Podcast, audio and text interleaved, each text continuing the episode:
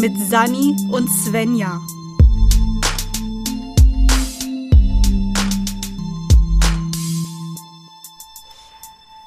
Hallo, Hi.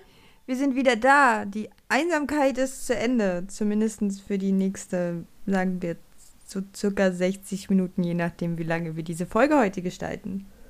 Ja, es hängt ein bisschen davon ab, wie viel wir am Ende des Tages zu erzählen haben, ne? Ja, aber Aber wir haben gerade schon festgestellt, vielleicht eine ganze Menge.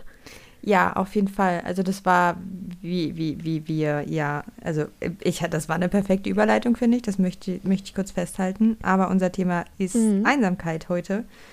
Und ich habe auch für mich festgestellt, was für ein krass interessantes Thema das ist, wenn das mal so ein bisschen wissenschaftlich aufbereitet ist und nicht nur dieses diffuse Gefühl in mir drin ist oder was man halt so bei anderen vermutet oder was weiß ich was. Das fand ich irgendwie sehr interessant und es tut mir schon sehr leid, dass ich erst heute vor ein paar Stunden damit angefangen habe. Ja, mir ging es aber ähnlich. Ich konnte mich die ganze Zeit wirklich nicht dazu aufraffen, was in erster Linie daran las, äh, las lag, dass ich habe vergessen, mir letzte Folge während der Folge Notizen zu machen. Und ich konnte mich nicht aufraffen, mir meine eigene Stimme anzuhören. Die letzten zwei Wochen, ich war so, nee, ich will nicht.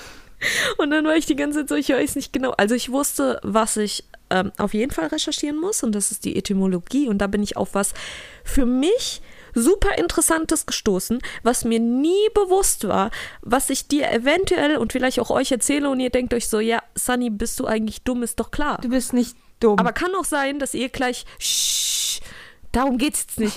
Es kann aber auch sein, dass ihr auch da sitzt und euch denkt, what?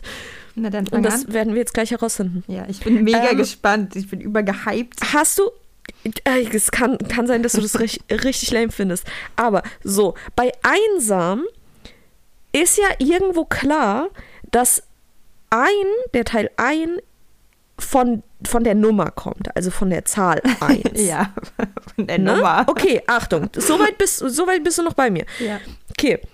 Und dann haben wir, dann haben wir das Suffix sam, da habe ich auch mal noch was dazu rausgesucht. Das äh, Suffix sam bildet äh, den, den Nominalstamm bei Adjektiven ja, klar. und die Bedeutung ist Neigung zu etwas zu haben. Also könntest du theoretisch sagen, dass einsam so viel bedeutet wie die Neigung zum Einssein zu haben. Okay, das, das, ähm, also das ist für mich tatsächlich neu. Als du damit gerade angefangen hast, war in meinem Kopf nur ein Samen. Und dass, ähm, und dass man ja Samen zum Beispiel auch sehr selten einzeln aussät, sondern halt auch immer mehrere zusammen. Also du hast ja nie nur einen Setzling, weil das auch die höhere, also die Wahrscheinlichkeit erhöht, dass du mindestens eine gute Pflanze dabei rausbekommst. Ja, aber Das Einzige, was ich, ich versuche das gerade zu verbinden, was ich so ein bisschen über die, die Wortbedeutung, aber ich glaube, da ging es um Individuum. Ja, nee, doch, ja, ich bin, äh, bin abgerutscht. Da ging es um Individuum und dass es ja aus dem Lateinischen kommt und da nicht teilbar heißt und so. Und deswegen habe ich gerade gedacht, so, hä, Mhm. wie? Aber das passt ja gar nicht mit dem zusammen. Aber es war ein anderes Wort. Ganz einfache Lösung. Es war einfach ein anderes Wort. Oh. Das, äh, das Ding ist ja auch, dass das Suffix Sam logischerweise was anderes ist als der Samen oder die Samen.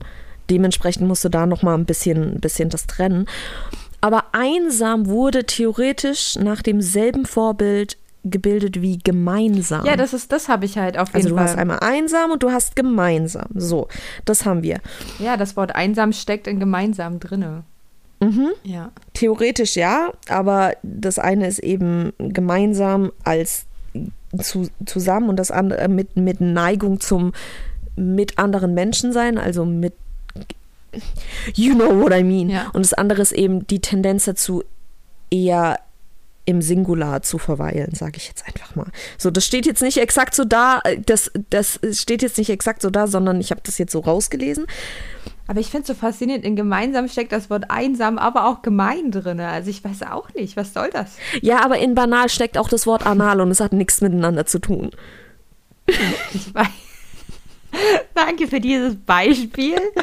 ähm, aber nein, in dem Fall finde ich es halt einfach Sorry. irgendwie witzig, weil wenn, wenn, wenn Leute gemein sind, wird man halt auch einsam. Also so, das ist halt gerade so, So, ähm, das so ein bisschen lustig. bescheuert. Ja, so ein bisschen bescheuert verkürzt und natürlich haben die Wörter damit nicht zwangsläufig was ge gemeint. Ich wollte nur, ich das wollte nur gemeinsam deutlich heißt machen, überhaupt gemein. Okay, Gott, ich wollte nur deutlich machen, dass, dass nur weil das eine Wort im anderen steckt, das nicht zwingend auch. Ja, man kann die Ver Verbindung über Dreiecken ziehen, das heißt aber nicht, dass es das ist, worauf wir unseren Fokus legen sollten. Warum nicht? Ich habe so Angst, dass Spaß du zu das als Zitat nimmst für die Grafik. Welches genau? Ich hab's keins. Ich hab's in dem Darüber, Moment, in okay. dem ich es gesagt habe, habe ich es bereut. Okay, weiter geht's. So, Ich werde es auf jeden Fall als Zitat für die Grafik benutzen. Obwohl, ich glaube, ich muss aber ein Zitat leider von mir nehmen, weil wir machen das ja schon ein bisschen abwechselnd. Keine also so Ahnung, ich weiß nicht, so. ob du es abwechselnd machst oder nicht. Ich sage immer noch, wir nur, wir brauchen ein Zitat und dann nimmst du ein Zitat. Oh Mann. Okay. Ja, nein, ich habe da ein System dahinter. Oh, ich mache das, das schon abwechselnd. das Aber, aber wenn du das bessere Zitat heute raushaust, gewinnst du die Grafik. Okay, weiter Ich habe geht's. heute eine Grafik für dich. Weiter geht's.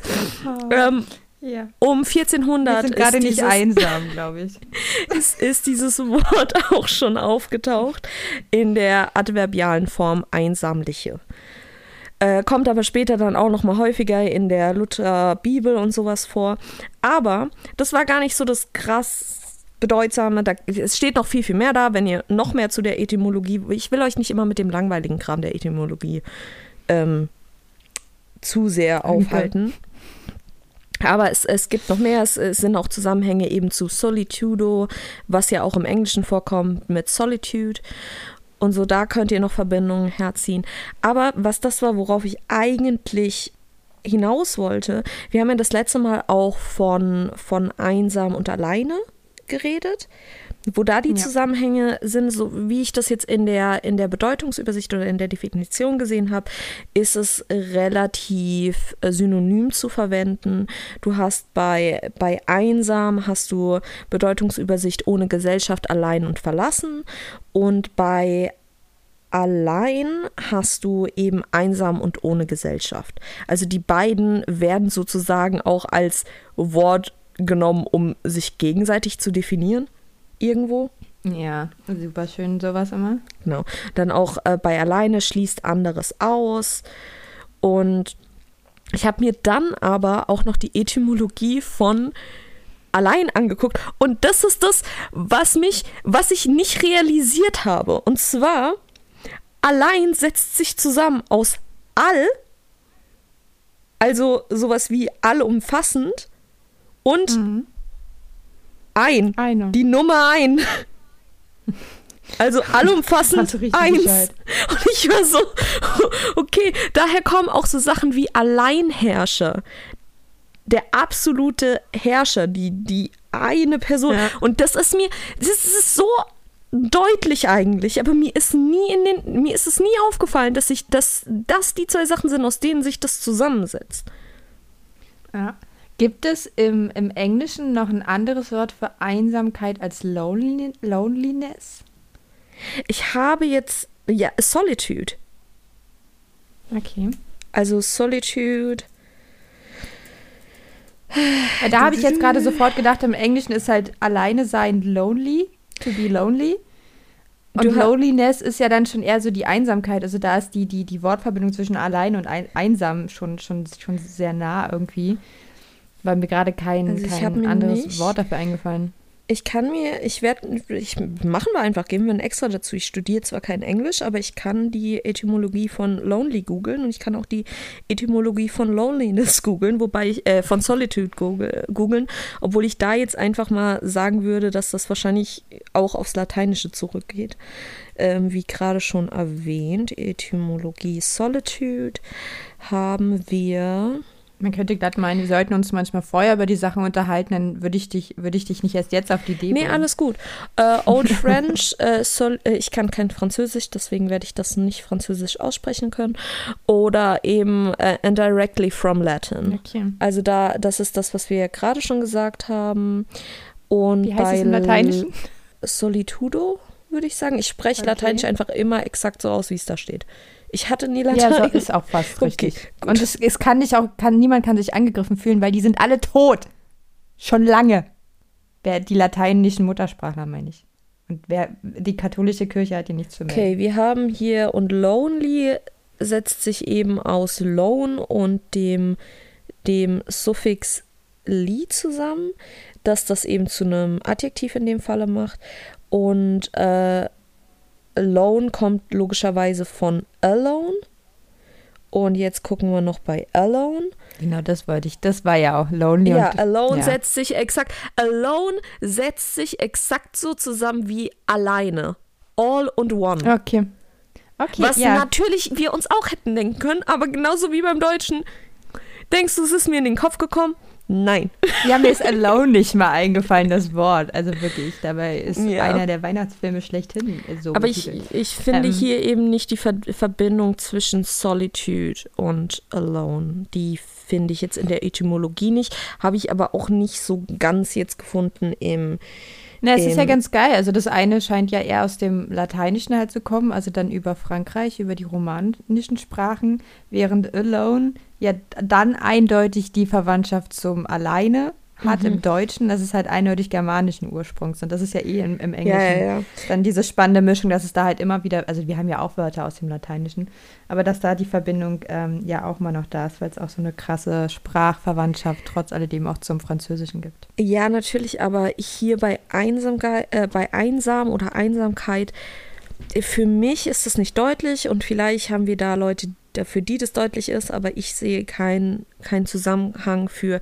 Hier steht zwar Einsamkeit, feminin, einsam sein, verlassen, Gegend und dann steht da früh Neuhochdeutsch 50, äh, 15. Jahrhundert für Latein Solitudo.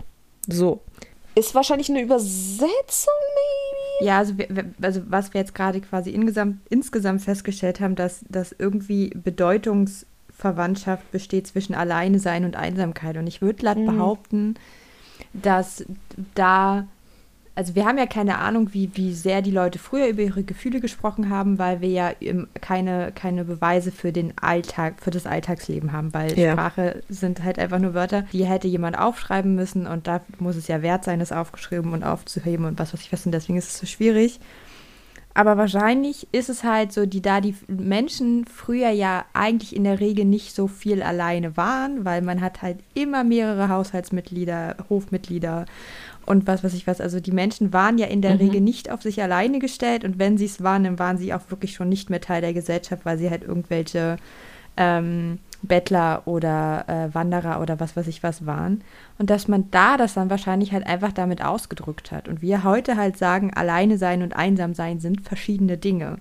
Vor allen Dingen, weil Einsamkeit, also was auch in meiner Recherche aufgetaucht hat, sehr viel damit zu tun hat, dass Mhm. du dabei unter Menschen bist, während alleine sein halt eben bedeutet, dass du nicht unter Menschen bist. Und das ist nicht unbedingt das schlechteste Gefühl der Welt. Gerade in der Mhm. heutigen Zeit, wo man eh nicht so richtig Bock auf Menschen hat und so. Ja, also wie gesagt, ich kann dir rein vom Sprachlichen sagen, dass es in den Definitionen keinen Unterschied gibt. Das ist aber diese feine Nuance, die sich eventuell irgendwann rauskristallisieren wird. Ähm, ich, und wie gesagt, ich kann dir sagen, dass auch damals schon zumindest über, über solche Sachen nachgedacht und, und äh, geredet wurde, weil sonst hätten wir keine schriftlichen Überlieferungen davon vom 14. Ja. Jahrhundert. Allerdings wurden diese Sachen auch häufig in Bezug auf Gegenden, also auf Ortschaften, die sozusagen Ja. nicht belebt waren, verwendet. Und man hat das dann sozusagen auch teilweise dann auf den Menschen umgelegt. Aber eben auch dieses, wir haben ja letzte Folge darüber geredet, dass eben dieses Einsamfühlen auch mit Menschen vorkommen kann. Und da würde ich einfach tatsächlich sagen, dass ich glaube, dass das auch schon damals vorgekommen sein muss, auf jeden Fall. Weil Menschen waren auch schon damals Individuen, die entweder gut miteinander konnten und, und geklickt haben oder eben nicht. Da, Vielleicht- also das finde ich halt so, also es ist halt, ich glaube das auch, also ich glaube auch nicht, dass irgendetwas, was in der heutigen Zeit irgendwie an Bedeutung hat, wirklich komplett neu ist, weil es ist eine scheinbar eine natürliche menschliche Reaktion und warum sollte die in anderen Situationen nicht auch aufgetaucht sein? Abgesehen davon, dass es ja auch immer wieder schwere Krisen gab. Ähm, wir haben ja zum Beispiel auch, wenn man sich den ähm, 30-jährigen Krieg anguckt, der hatte ges krass gesellschaftliche Folgen. Da gab es eine, eine Zeit lang, wo, wo die Gesellschaft regelrecht ver verrohte und die Gewalt überhand nahm und auch außerhalb von Kriegssituationen zu, zu üblen Gewalttaten unter den Menschen gab, weil es auch nicht so krasse Folgen hatte für die. Und natürlich wird es in der Zeit halt auch zur Einsamkeit gekommen sein. Und wenn wir uns zum Beispiel Goethe angucken mit ähm, Die Leiden des jungen Werthers, Ja. der beschreibt ja auch eine, eine, eine relativ romantisierte Form, wobei ich jetzt nicht romantisch damit meine, sondern halt eben so ein bisschen verschönert dargestellt. Aber das hat halt eben auch was mit der Romantik als Literaturepoche zu tun Auf jeden Fall. äh, wo Goethe ja auch Teil davon war. Also es kommt halt vor und es gab es halt schon so immer, es ist kein neues Phänomen, aber was ich halt in meiner Recherche dann noch tiefer festgestellt habe, was vorher halt meine Vermutung war, dass es ein krass heftiges, wichtiges Thema in der heutigen Gesellschaft ist und dass das aktuell eigentlich von Woche zu Woche einfach nur schlimmer wird. Auf jeden Fall. Ich würde noch mal, bevor du, ich, ich sehe schon, du versuchst einen, einen Übergang zu schaffen, ich würde trotzdem noch mal gerne zwei, drei Schritte zurück, weil man auch bedenken muss, dass, und da kommen wir auch gleich wieder zum nächsten Thema, Einsamkeit ja nicht, äh, also wir haben jetzt teilweise in der jetzigen Situation nicht unbedingt, aber wir haben teilweise das, das Privileg, uns auch zurückziehen zu können, freiwillig. Aber es gab ja auch schon über die gesamte Geschichte der Menschheit äh, zieht sich ja auch das, das ähm, ich will es nicht Ph- Phänomen nennen. Phänomen klingt meistens immer so, so positiv. Aber äh, zieht es sich ja auch, dass wir Leute haben, die, die unfreiwillig aus der Gesellschaft ausgeschlossen werden. Da haben wir marginalisierte Gruppen, die eben von, von der privilegierten Gruppe ausgeschlossen werden, um ihre Machtposition zu halten, weil ein Feindbild gebraucht wird. Du hast das in, du hast das in Literatur, du hast das in, in Geschichte und du hast eben auch so Sachen wie zum Beispiel in Märchen die Hexe, die im, im Wald lebt. Oder Ja, den, den. Almöhi bei der Heidi, der in den, in den Bergen alleine wohnt und vielleicht alle fünf Monate mal irgendjemanden sieht so und ansonsten mit seinen Ziegen da seine Ruhe hat. Und da hast du teilweise. Also er ist nicht das alleine, er hat Ziegen. ja. Der, du hast teilweise dann eben auch da die Sachen, die freiwillig gewählt sind, Leute, die sich freiwillig von der Gesellschaft zurückgezogen haben, ob das jetzt war, weil irgendwas passiert ist, das sie davon abgespaltet hat, oder ob das eben wirklich einfach war, weil sie gesagt haben, "Pff, fuck that shit, I'm out. Und das zieht sich ja auch schon überall her. Ja. Ich habe gerade auch erstmal quasi an, an das, was in, in germanischen Stämmen oder auch in nordischen Stämmen ja üblich war, dass das als Bestrafung, wenn halt irgendwas, ähm, dann wurdest du halt nicht so, es gab halt quasi kein, kein direktes Todesurteil. Also so, Nee, du dann wurdest ins musstest Exil halt schon was- verbannt. Ja, du wurdest halt einfach ins Exil verbannt, beziehungsweise halt aus dem Dorf verbannt, was so viel bedeutete, dass, also es ist quasi ein Todesurteil gewesen. Ja, es ist basically, wir bringen Regel- dich nicht um, aber irgendwie schon. Irgendwie schon, weil auch ja der Anschluss, den Anschluss an ein neues Mhm. Dorf nicht automatisch einfach ist, weil du ja auch schon alleine ankommst und deswegen so als weird giltst. Und das Genau. finde ich halt eh so, dass das ist, glaube ich, eigentlich auch bis heute so, dass all, also so alleine sein, das sind halt auch immer so weirde Leute. Also so, das ist halt schon so eine abwertende Meinung über diese Leute, dass man halt Mhm. eigentlich immer noch so sagt, so die sind so ein bisschen komisch, Einsiedler, was weiß ich was. Also es gibt ja auch religiöse Gründe, warum Leute dann auch in Schweigegelübde in einer, in einer Erdhöhle leben und so eine Sachen.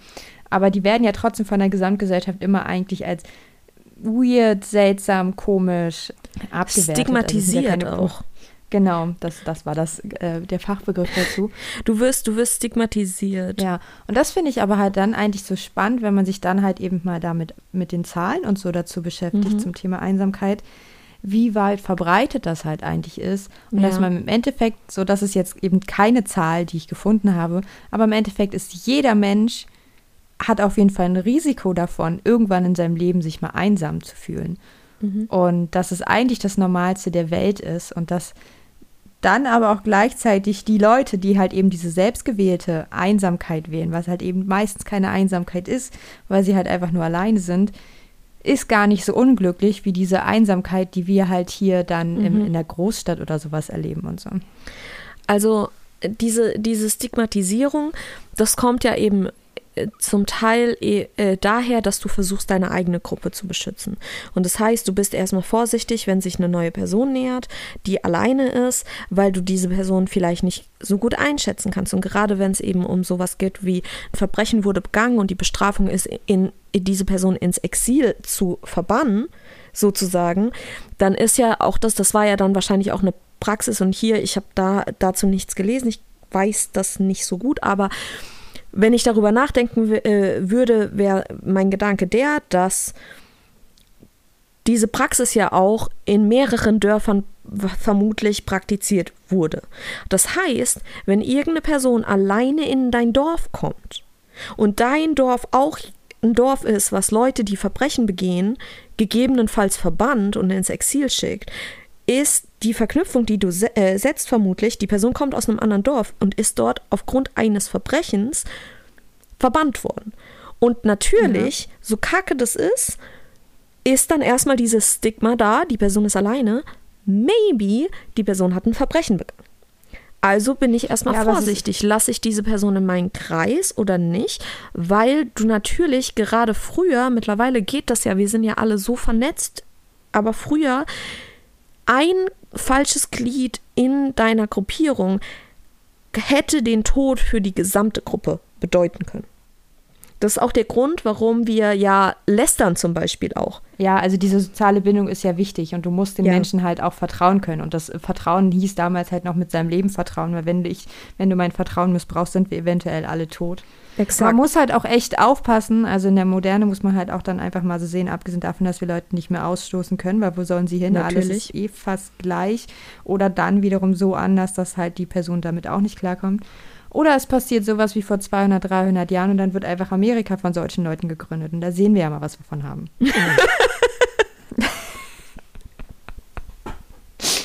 Du versuchst dir das zwar lang vorbereitet. sichern, oder? ich sehe schon, du, nein, willst nein. Das, du willst das Zitat haben. ich, ich, fand den ich will eine Auswahl haben. Ja. Der war auch lang vorbereitet gerade. nee, aber ich finde, wir sollten, ich würde dann jetzt gerne mal ja. erstmal versuchen zu definieren, was Einsamkeit ist, beziehungsweise womit es einhergeht, weil das haben wir auch in der letzten Folge schon festgestellt. Einsamkeit ist ein absolut subjektives Empfinden. Mhm. Es gibt zwar auch objektive Maßstäbe, wo man dann halt auch von außen sagen kann, okay, da, da liegt Einsamkeit vor. Es reicht aber, dass du dich selber einsam fühlst, um auch die, die Folgeerscheinungen davon zu spüren zu bekommen. Also du musst gar nicht wirklich einsam sein, dass das Gefühl halt reicht schon, was dann halt eben auch zeigt, dass Einsamkeit auch eine Folge von Depression oder auch andersrum, Depression als Folge von Einsamkeit sein kann, weil da ja eh auch schon Gefühle ähm, durch, durch chemische Zusammensetzung im Gehirn entstehen, die nicht unbedingt real oder der Realität entsprechen. Aber was man so sagen kann, was Einsamkeit verursacht, sind zum Beispiel soziale Isolation, Kontaktarmut, das Gefühl von Verlassensein, von Verlassenheit. Ich weiß nicht mal, was für das Wort Verlassenheit, dass es das gab, aber es stand da. Es hat viel mit fehlendem Austausch zu tun. Es mhm. kann dahin gehen, dass es auch einfach fehlende Intimität ist. Also es gab da, das war ein super interessantes Experiment, was ich gelesen habe in einem Buch, wozu ich noch später komme, welches Buch das ist da wurde beschrieben, dass die Elektroschocks, also den Probanden Elektroschocks ver verpasst haben. Und es gab eine Gruppe, die musste da alleine durch. Eine zweite durfte eine random Person ähm, zum Trost halt haben und dort Händchen halten. Und andere, die dritte Gruppe, Gruppe durfte das mit der, äh, der Partnerperson machen, also einer sehr mhm. intimen Person. Und ähm, da ging es halt vor allen Dingen um die Wirkung um Körperkontakt, beziehungsweise halt auch die soziale, Bindung, die damit halt verbunden ist. Und die Menschen, die mit ihrer Partnerperson da saßen, haben am wenigsten unter dem Elektroschock gelitten, obwohl mhm. es der gleiche Elektroschock ist, Schock war. Fand ich sehr interessant. Und deswegen ist so fehlende Intimität kann halt auch schon sein, es kann dich schon einsam machen, wenn du nie angefasst wirst, wenn du nie körperliche Berührungen mit anderen Leuten ausführen kannst, was halt mhm. halt eben dann wiederum so ein Thema in der Pandemie ist, wo wir plötzlich über Abstand halten, keine Hände mehr schütteln. Also für viele scheint mhm. Hände schütteln ja die einzige Form von Körperkontakt zu sein. Finde ich auch absurderweise super intim, Leuten die Hand zu geben. Das hatten wir, glaube ich, schon mal. Und ähm, ja, dass das halt so, das ist dann dann halt auch etwas, was so gerade alte Leute betrifft, weil die halt wirklich einfach keinen Kontakt mehr haben und halt wirklich auch mhm. keinen Körperkontakt mehr. Dann kann Einsamkeit auch durch fehlende Sicherheit verursacht werden. Es gibt halt diese so soziale Unsicherheit, das ist halt sozusagen, dass du einfach auch dich nirgendwo sicher oder wohl genug fühlst, weil du halt vielleicht wirklich stigmatisiert oder diskriminiert bist und dich nie frei entfalten kannst und es einfach kein Safe Place für dich gibt.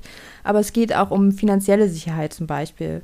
Also man mhm. hat festgestellt, dass viele junge Menschen auch zum Beispiel deswegen immer weniger feste, enge Bindungen eingehen, weil sie keine finanzielle Sicherheit haben, weil sie halt quasi immer nur auf Zeit angestellt sind und so. Das halt quasi nie wissen, wie lange diese Beziehung noch anhält, wie lange man das noch, das Pensum aufrechterhalten kann. Dass man da dann halt schon von Anfang gesagt hat, okay, dann doch lieber nicht die Verpflichtung eingehen, mhm. weil vielleicht bin ich in drei Monaten in Korea.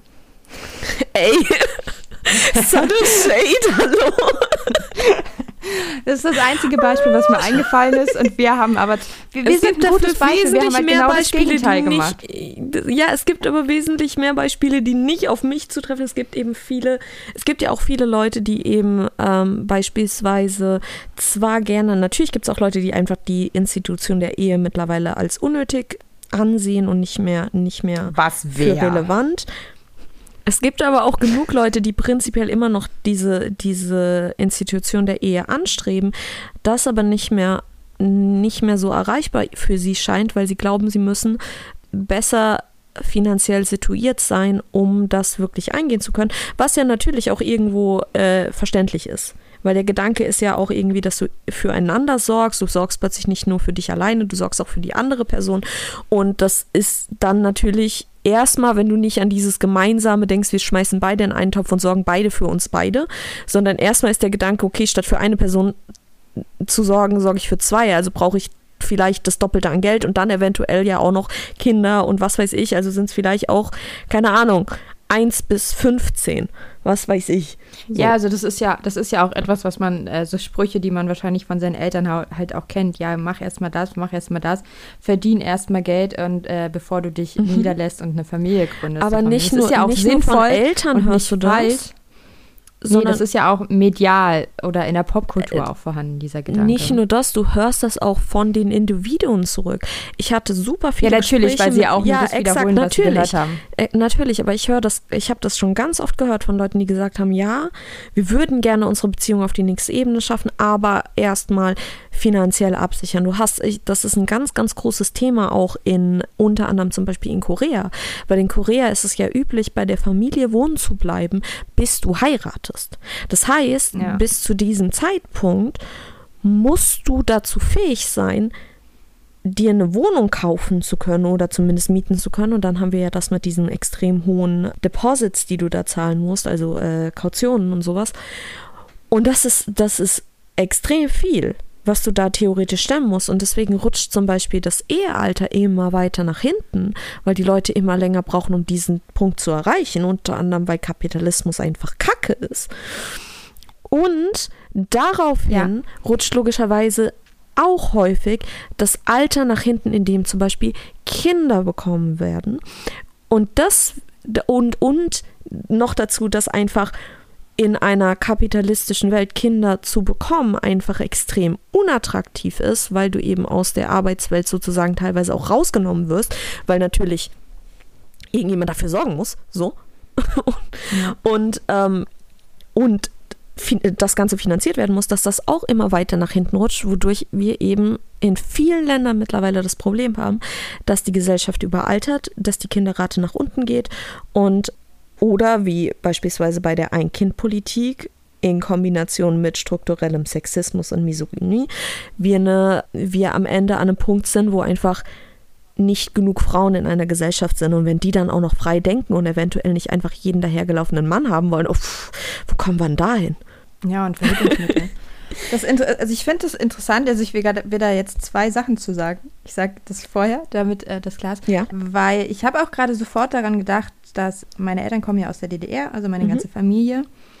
Und äh, es ist ja auch statistisch bewiesen, dass das Alter, in dem man Kinder bekommt in der DDR, lag ja auch schon niedriger als in der BRD. Das heißt, in der BRD hat man später Kinder bekommen. Mhm. Und dann war das ja auch noch so, dass, also in der, in der DDR war halt so, du musstest keine Angst um deinen Job haben. Mhm. Selbst wenn du den verlierst, wirst du halt relativ schnell wahrscheinlich irgendeinen anderen kriegen.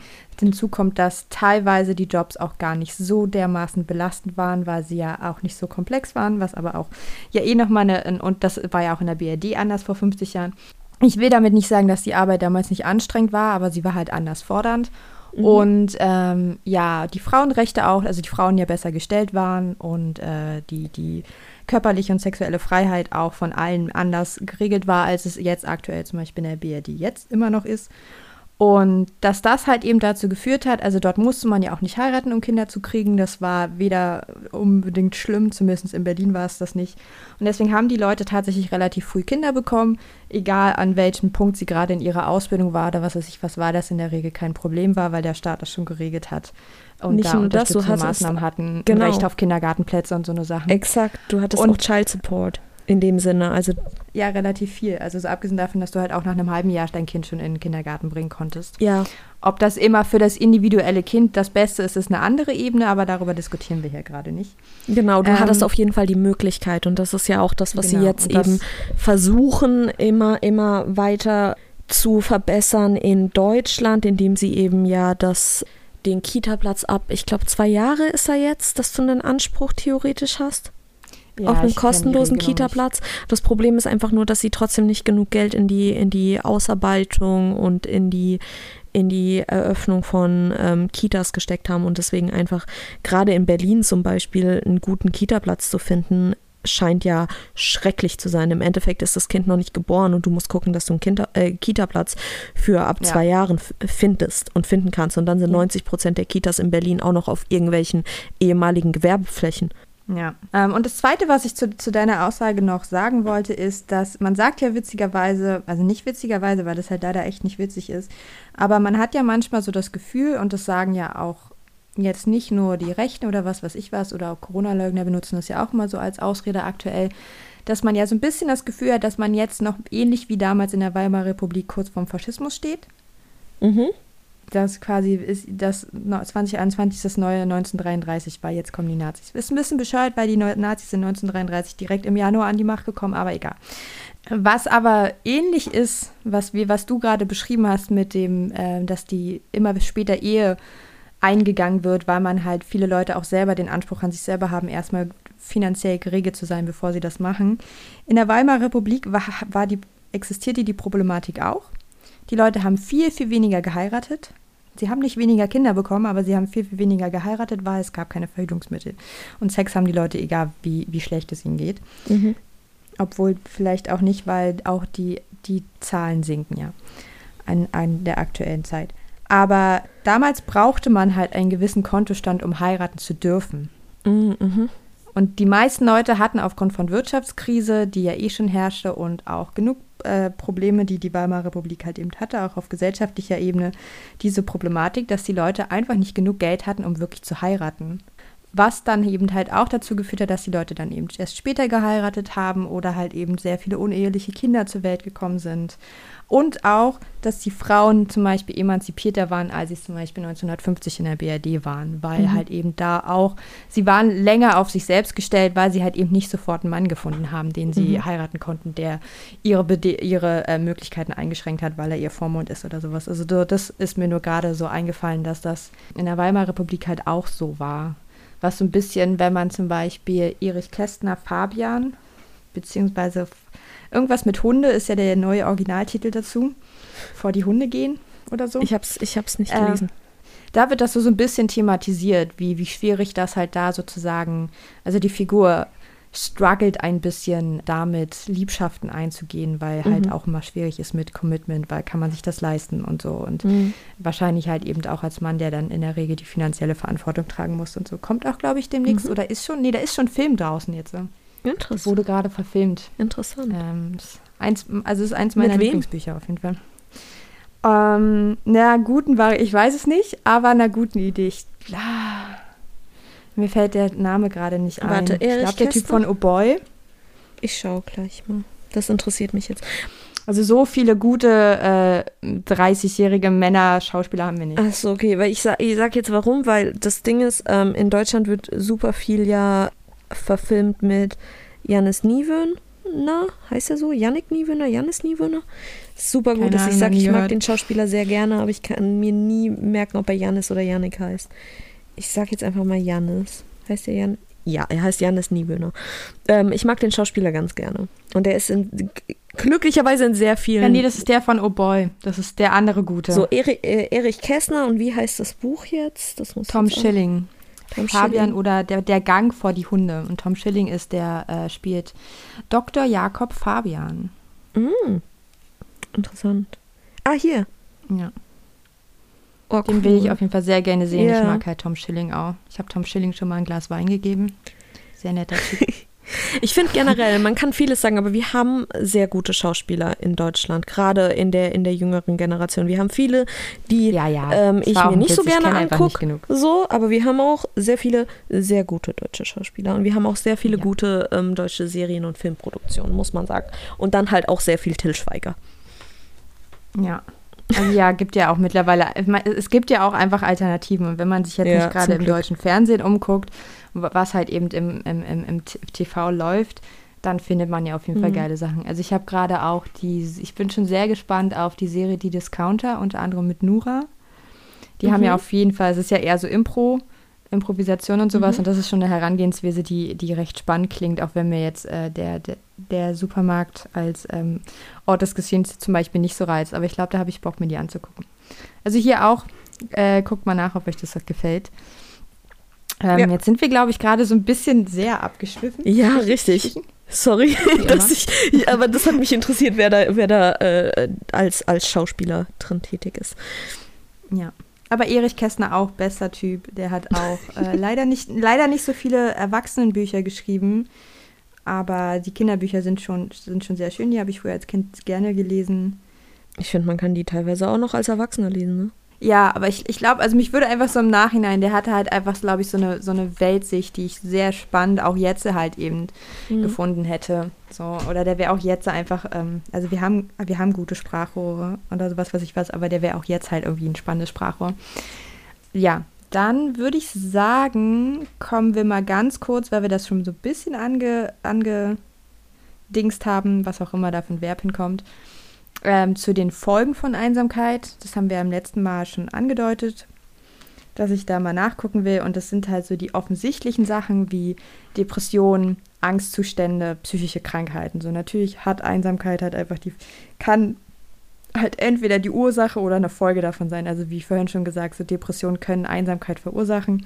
Aber Einsamkeit kann auch Depressionen verursachen. Genauso wie Angstzustände zu Depressionen führen. Depressionen können auch zu Angstzuständen führen und die sind eh alle vernetzt oder was weiß ich. Was ich aber sehr spannend fand, dass zum Beispiel Paranoia mit Einsamkeit in Verbindung steht. Mhm. Und was, ähm, wo ich jetzt so ein bisschen vorsichtig sein will, weil eigentlich wollte ich das gar nicht so direkt hier im Podcast sagen, weil es halt, weil ich einfach schwierig finde, sich über bestimmte Sachen gerade eine Meinung zu machen. Und ich finde nicht, dass psychische Krankheiten eine gute Ausrede sind für dafür, dass man scheiß Mensch ist oder Scheiße ver verursacht. Aber ich fand das sehr interessant, dieser Faktor, dass Einsamkeit zu Paranoia führt. Also das hatten wir auch beim letzten Mal schon. Du sitzt halt den ganzen Tag in deiner eigenen Suppe, bist mit deinen eigenen Gedanken Mhm. alleine. Und das ist halt in dem Sinne schon schwierig, weil eigentlich der Mensch schon Input von außen braucht, damit er halt quasi auch mal, also positiven Input, jetzt nicht irgendwen, sondern halt irgendjemand, der halt auch mal dir auf die Hände klopft und sagt so, hör auf, dich selber dumm zu nennen oder was weiß ich was. Mhm. Ach, deswegen hast du Und- das vorhin gemacht. Genau. Und ähm, das wäre, also so, das ist halt für mich, war das eine kurzzeitige, so eine mögliche Erklärung, nicht Begründung, nicht Entschuldigung oder irgendetwas, warum wir gerade so dieses Problem Mhm. haben, dass Leute halt diesen Verschwörungstheorien so verfallen. Vielleicht Ja. ist Einsamkeit eben dort auch eine der Ursachen. Nicht für jeden, nicht für alle, aber für einzelne Leute. Und weswegen es dann halt auch nochmal klar wird, wie wichtig Einsamkeit als gesell gesamtgesellschaftliches Thema Mhm. ist und warum wir uns eigentlich alle gegenseitig vor Einsamkeit schützen müssen und darüber öffentlich reden müssen, dass Einsamkeit normal Mhm. ist, dass es auch mal dazugehört, aber dass es auch Mittel dagegen gibt, weil ähm, dann landen Leute halt eventuell in einem Telegram-Chat und sind das erste Mal wieder Teil einer Gruppe und fühlen sich halt Genau, nicht ich glaube, dass einsam. das eben so ein, so ein Ding ist, dass wenn du dich, ähm, wenn du in diese Paranoia gerätst und dann die, die, äh, die ersten Personen, die, äh, die du dann wieder, mit denen du wieder eine Verbindung aufbaust, dann dich auch noch darin bestärken, dann wird das eben zu so einer, so einer Spirale in einer sich selbst bejahenden Bubble im Endeffekt. Ja, genau. Wir haben, es gibt ja auch genug ähm, Aussagen in die Richtung, dass ja Nazis halt auch wissen, die Einsamkeit anderer Menschen Mhm. für sich auszunutzen, indem sie halt schon junge Leute eben an sich binden, weil sie halt einfach dieses Gruppenzusammengehörigkeitsgefühl besser auf die Reihe bekommen halt, Mhm. als eben der Rest der Gesellschaft und halt auch so verlorene Jungs und Mädchen halt damit dann ähm, schon in Mhm. Jugend, Jugendzeiten halt äh, zu sich holen, weil die halt auch sich ausgeschlossen und einsam fühlen. Was aber auch noch weitere Folgen von Einsamkeit sind, und das ist halt eh so dieses Ding, psychische Krankheiten werden immer beschrieben, als dass sie halt im Kopf stattfinden. Für mich als Betroffene haben sie hundertprozentig körperliche Folgen. Ich, das, ich weiß gar nicht, wie man eigentlich auf die Idee kam, das nicht zu machen. Ich habe das auch lange geleugnet, aber es geht irgendwie gar nicht, gar nicht und, ohne. Also es hat mit, mit einfach auch Bewegungsmangel und danach daraus Mhm. folgenden körperlichen Schmerzen zu tun oder was weiß ich was. Aber Einsamkeit hat auch auf sehr viele körperliche Krankheiten Einfluss, kann zum Beispiel das Risiko für Demenz erhöhen. Ähm, es gibt ein erhöhtes Risiko für Herz-Kreislauf-Erkrankungen, sogar bis hin zu Diabetes. Es schwächt insgesamt einfach das Immunsystem. Es gibt sogar Studien, die gezeigt haben, dass die Menschen, die einsam sind, die Wunden langsamer heilen. Okay. Und, und wie es halt bei so vielen ähm, psychischen Krankheiten halt eben ist, ist, dass diese Krankheiten auch einen tödlichen Verlauf haben können.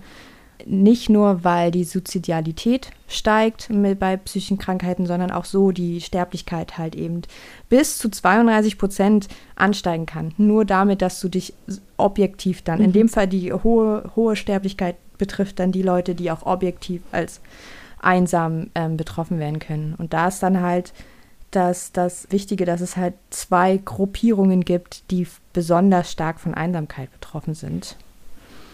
Und das sind halt zum einen alte Menschen, Senioren, RentnerInnen, die eben gar keine, gar keine Familie haben, die keine, keine, keine oder gar keine Freunde mehr haben, die vielleicht auch sich einfach nicht mehr so viel bewegen können und sich gegenseitig besuchen Mhm. können.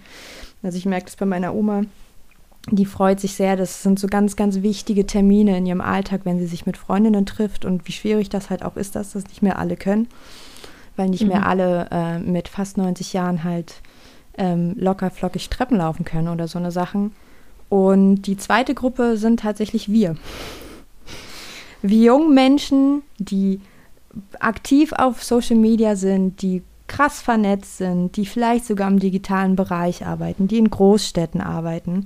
Die, das ist die zweite Gruppe an Menschen, die stark unter Einsamkeit leidet. In Deutschland insgesamt übrigens bezeichnen sich 14 Millionen Betroffene als einsam. Was eine krass heftige Zahl ist einfach. Mhm. Extrem. Ja. Mich würden, mich würden eben auch, es, ich weiß, dass es dazu Studien gibt, ich habe mir das nicht angeguckt, weil es mir erst jetzt in den Kopf kommt. Mich würde eben interessieren, wie, inwieweit soziale Kontakte über das Internet das auffangen können es, ja, können sie. und inwieweit nicht. Ähm, das ist ja das, wo man auch eben so einen Unterschied machen muss, wo man halt auch mal betonen muss, so weil Kindern ja immer vorgeworfen wird, sie würden zu viel vom Bildschirm hängen oder so eine Sachen.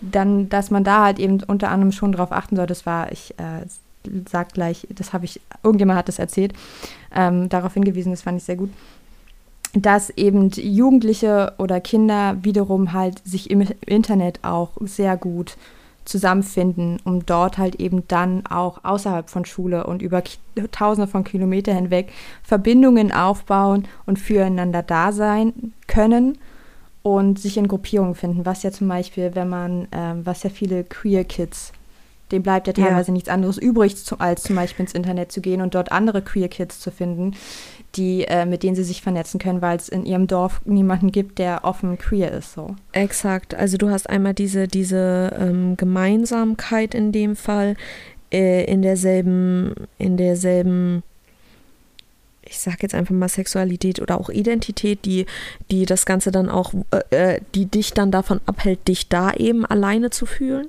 weil du eben merkst, okay, vielleicht, vielleicht hier in diesem Dorf habe ich niemanden, aber ich bin nicht alleine in der Welt, was ja auch schon mal ein sehr sicherheitgebender äh, Gedanke sein kann auf jeden Fall. Und du hast eben auch generell es muss ja nicht nur das sein, sondern es kann auch einfach sein, dass wenn du eben in einem sehr kleinen Dorf wohnst, dass du mit den Leuten einfach nicht klickst. So, gerade auch wenn es eben vielleicht ein konservativeres Dorf ist und du eben nicht konservativ bist und du andere Ideale hast, dann kann dir das ja. Internet auf jeden Fall die Möglichkeit ge geben, Leute, Leute zu finden, mit denen du eben Freundschaften und Bindungen eingehen kannst. Natürlich immer lieber ein bisschen vorsichtiger sein als, ich sag, ich sag mal so, lieber safe than sorry auch in, auch in diesem Zusammenhang. Aber auf jeden Fall sind das jetzt Phänomene, in denen sich unsere Gesellschaft natürlich weiterentwickelt und die man nicht außer Acht lassen darf.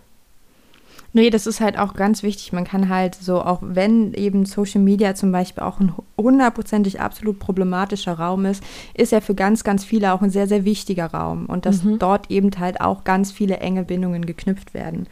Aber es hat halt eher was damit zu tun, wie es eben außerhalb des Internets, wie dort Gesellschaft funktioniert. Ja. Und wir sind ja, wir, wir, wir leben ja sehr kapitalistisch. Ja. Hier im Westen sind wir ja komplett dafür, daran geprägt. Und da gibt es ja auch ähm, so schlaue Soziologinnen zum Beispiel wie Eva Ilus, die schon sehr viel darüber sich geäußert hat, dass wir selbst Romant Romantik und Liebe komplett verkapitalisiert haben, indem mhm. wir ähm, eben, und da geht es dann halt eben nicht nur um romantische Liebe, sondern dem wir Beziehungen auch quasi einen wahren Wert mhm.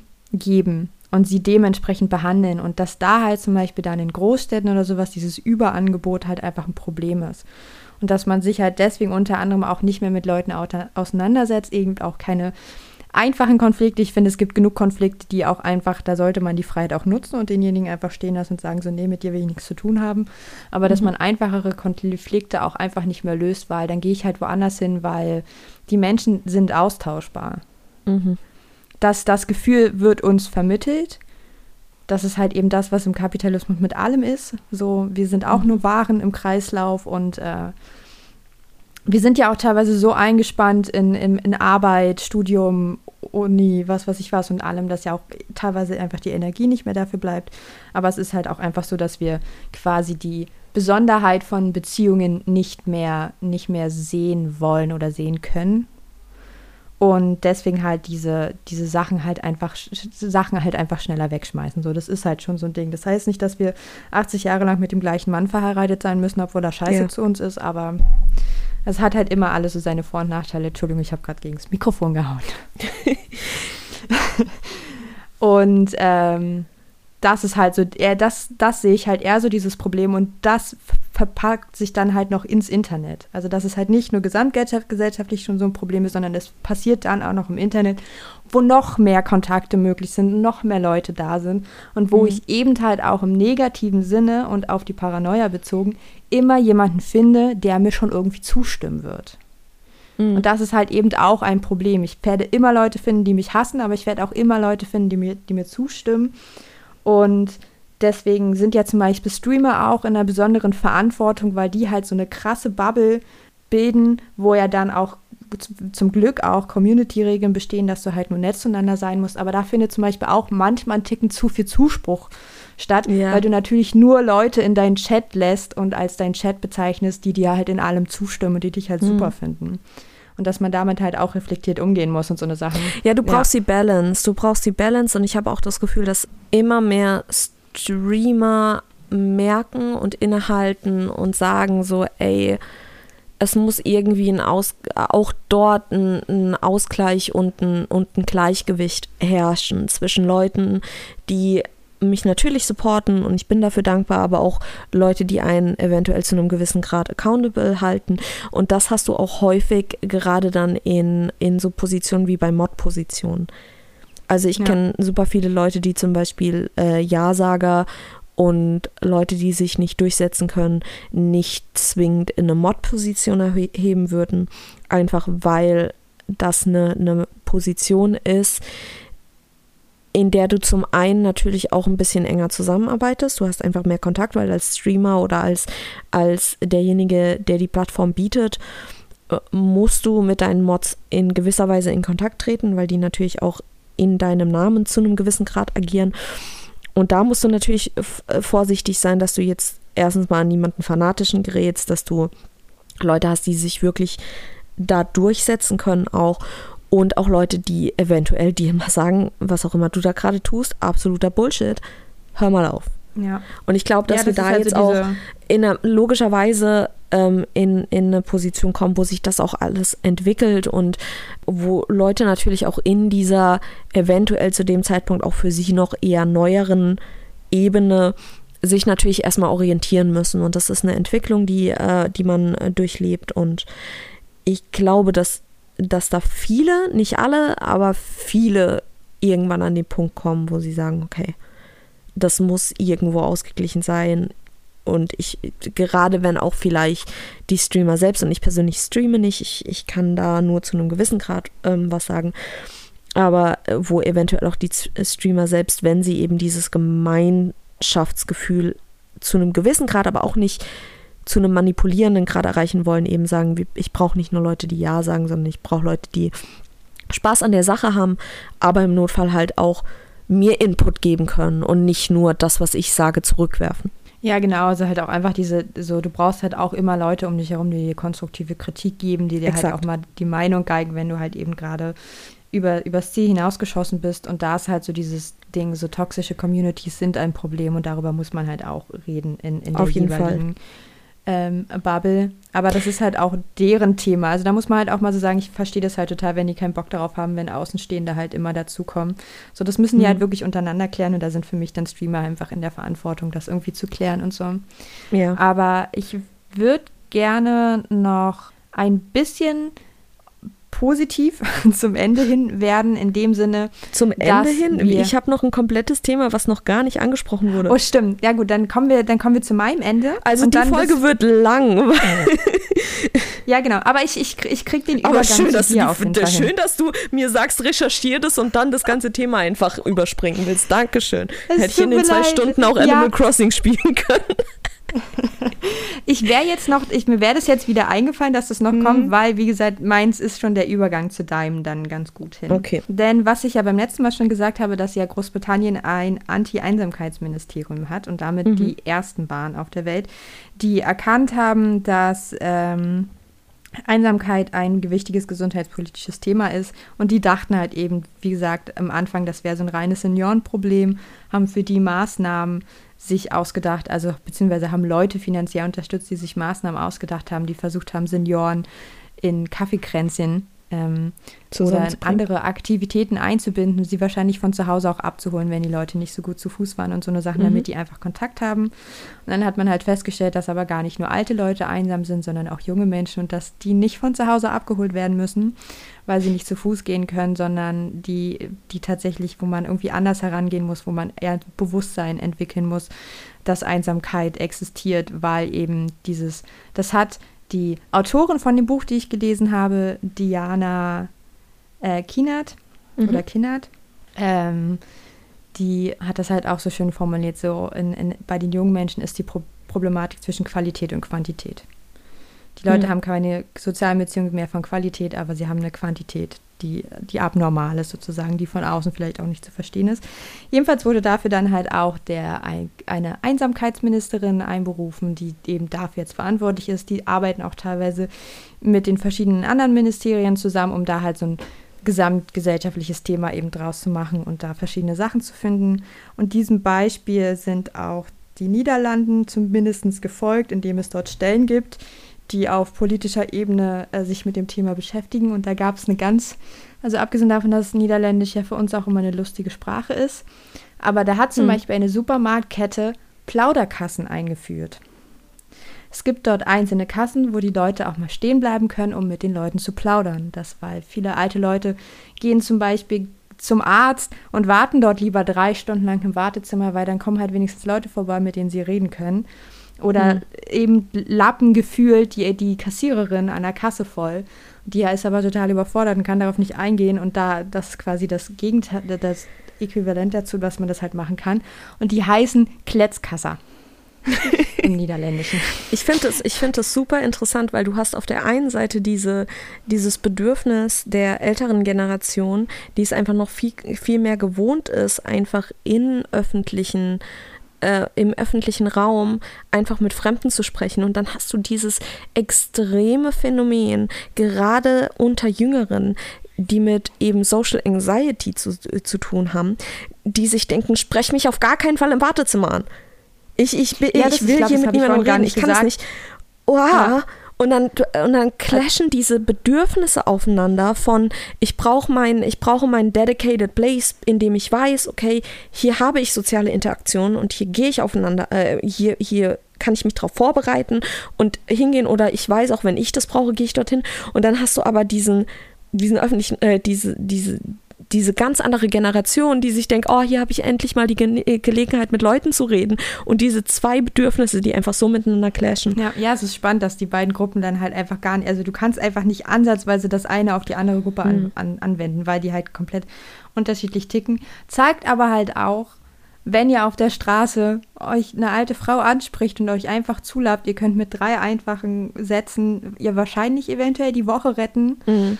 Weil das halt ihre Form von, von Kontaktsuche ist. So, das ist halt auch immer super traurig und ich gehe halt auch zu den Menschen, die nicht gerne mit Fremden reden und die das irgendwie so belastet. Aber vielleicht kann man sich da dann halt doch mal ein bisschen überwinden und dich das halt so sagen. Ich habe halt auch eine Nachbarin, die offensichtlich alleine lebt, aber mich immer auf eine Art und Weise zulappt, wo ich immer nicht denk, mir denke, so sorry, nee. Aber damit könnte man sich ja eigentlich auch mal manchmal so die zwei Minuten Zeit nehmen. Aber in den Niederlanden. Und vielleicht auch, vielleicht auch sitzt man ja manchmal selbst zu Hause und denkt sich, diese, ich habe da Probleme und vielleicht, und ich bin keine Psychologin oder Psychiaterin, die sich damit gut genug auskennt, aber vielleicht kann, kann das ja auch das sein, wo man, wo man sich versucht, so selbst kleine Challenges zu setzen und sich freut, wenn man die dann selbst accomplished hat und gesagt hat, ey, mich hat heute mal wieder eine alte Frau im Bus angelabert und ich habe drei, vier Sätze mit ihr gewechselt und es war am Ende gar nicht, gar nicht so schlimm, wie ich mir das vielleicht vorher gedacht habe. Und natürlich Anxiety äh, ist da ein ganz heftiges Problem und nicht zu unterschätzen. Aber wenn ihr euch selbst zutraut, vielleicht wenigstens zu einem gewissen Grad, das vielleicht doch zu schaffen, dann kann es vielleicht ja euch auch ein Glücksgefühl und ein Erfolgsgefühl geben. Ja, und es ist natürlich trotzdem nicht die Erlaubnis äh, der alten Leute, über eure Grenzen hinwegzugehen. Also Auf so, jeden Fall. Ist, ja, es ist halt eigentlich auch ein Geben und Nehmen. Jedenfalls, Exakt. also die Niederlande bringt dieses Thema schon an und da gibt es dann halt so, solche niedlichen Maßnahmen, die halt irgendwie so einfach süße Angebote sind. Und Japan, das ist der Übergang zu deinem Thema, hat, ist, hat auch mittlerweile ein Einsamkeitsministerium und einen Minister, der sich dort mhm. um Sachen kümmert, aufgrund besonders, also unter anderem wegen der erhöhten Suizidzahlen, die zum ersten Mal gestiegen sind in der, in der, in der Pandemie wieder, sonst stagnieren die ja an sich immer so. Und in Japan sind sie halt sehr gestiegen und da hat man jetzt halt Gegenmaßnahmen gemacht. Und ein weiterer Grund ist Sunnys Thema. Ja, und zwar ähm, habe ich das vorhin, ich habe es vorhin erwähnt, dass ich die ganze Zeit nicht so ganz im Mut war, meine eigene Stimme zu hören. Und deswegen habe ich Svenja angeschrieben und gesagt, ey, du hast die Folge geschnitten, ne? Du musstest dich selbst hören und auch mich. Weißt du, was ich eventuell neben der Etymologie noch recherchieren könnte? Und sie meinte, ja, guck mal bitte in die Hikikomori-Sachen rein. Und das habe ich getan zu einem gewissen Grad. Und das ist aber tatsächlich ein bisschen ein komplizierteres Thema, als man das eventuell ähm, meinen mag, weil mein Englisch nicht zwingend, also mein Englisch ist gut soweit, aber mein Englisch ist nicht auf einem auf einem Level, um perfekt medizinische Artikel zu lesen oder auch äh, psychologische Artikel. Und dementsprechend äh, hoffe ich, dass ihr das alles so ein bisschen nochmal auch selbst euch anguckt, falls ihr euch dafür interessiert. Und auch die Quellen sind natürlich wie immer verlinkt. Ich werde euch jetzt einfach mal sagen, wie ich das verstanden habe und vielleicht auch an welchen Punkten ich so ein bisschen ähm, gerne noch mehr wissen möchte oder auch einfach selbst noch mehr recherchieren werde, weil das Thema sehr, sehr interessant ist. Und zwar zum einen habe ich hier einen Artikel gefunden von ähm, aus äh, dem Official Journal of the World Psychiatry.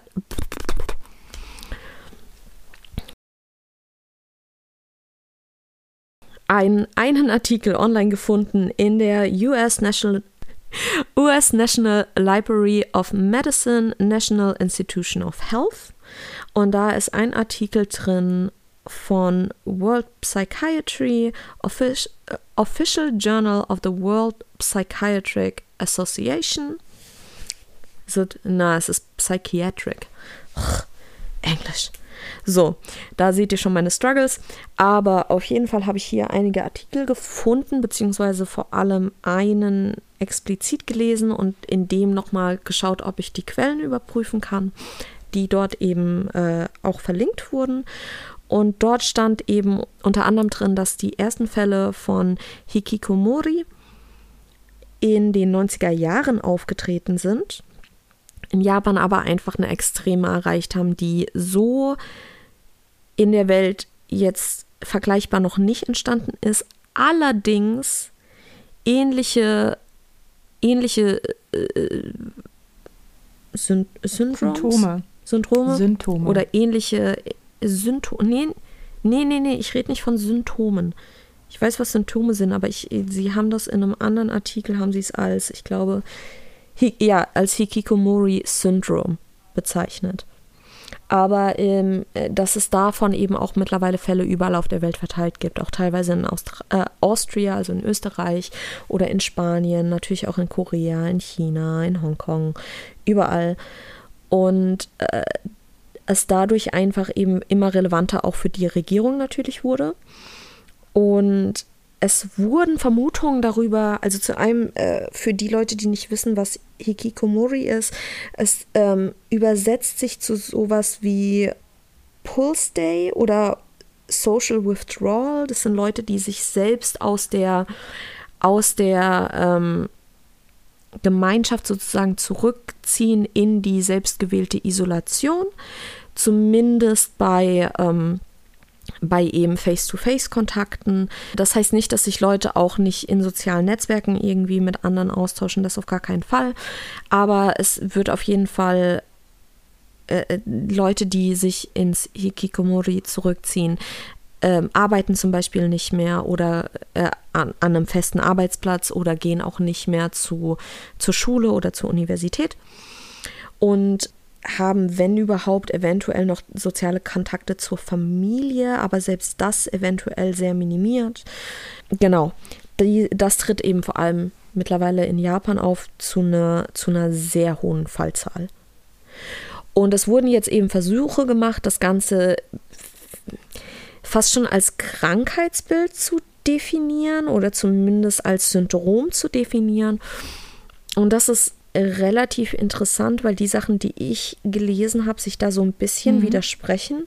Ich habe hier zum einen eben Aussagen, dass das häufig auch mit anderen, äh, mit anderen Mental Health Problems in Kombination tritt, wie beispielsweise ähm, Clinical Depression und äh, man eventuell eben einen therapeutischen Ansatz wählen sollte, um zum einen die, die, das Support System der Hikikomori zu, zu schulen, einfach damit sie helfen können, um dort eben ihren, ihren Nächsten wieder herauszuhelfen und dadurch, dass eben dort häufig einfach nicht, nicht Schulungen äh, geliefert wurden, die Kontakte häufig einfach überfordert waren mit der Situation und zwar trotzdem ihre, ihre Verwandten unterstützt haben, aber nicht wirklich wussten, wie sie, wie sie da raus konnten.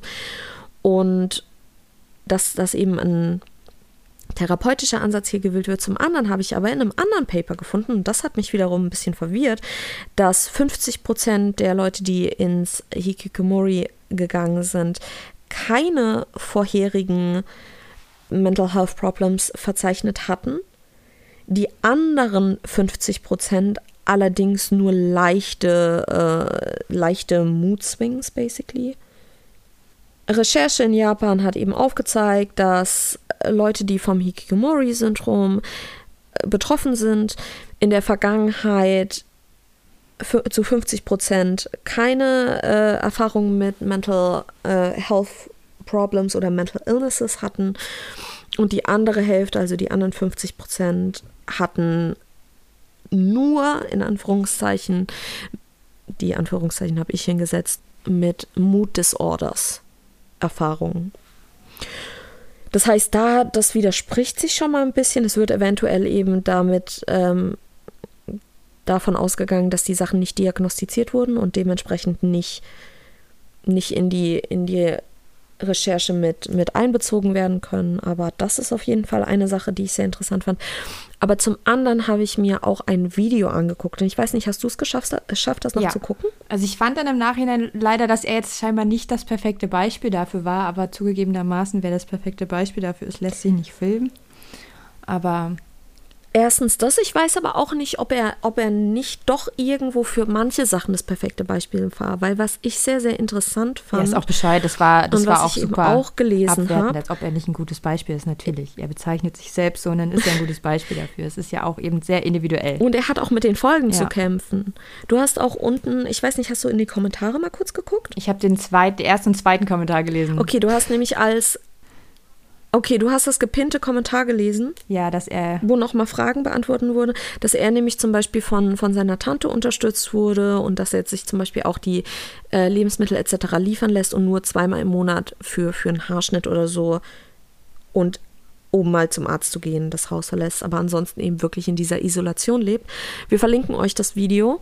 Da geht es um einen Mann, ich glaube Mitte 30, als das gefilmt wurde. Das Video ist von 2020, der, der sich eben in diese Isolation zurückgezogen hat. Und was ich dort super interessant fand, und das war auch die, die Sekunde, nach der ich dir, äh, weshalb ich dir das dann geschickt habe, war, als er sich diesen Snack macht und sich dann dafür entschuldigt, dass er sich einen Snack erlaubt, obwohl er in der Schande des Hikikomori lebt, sozusagen.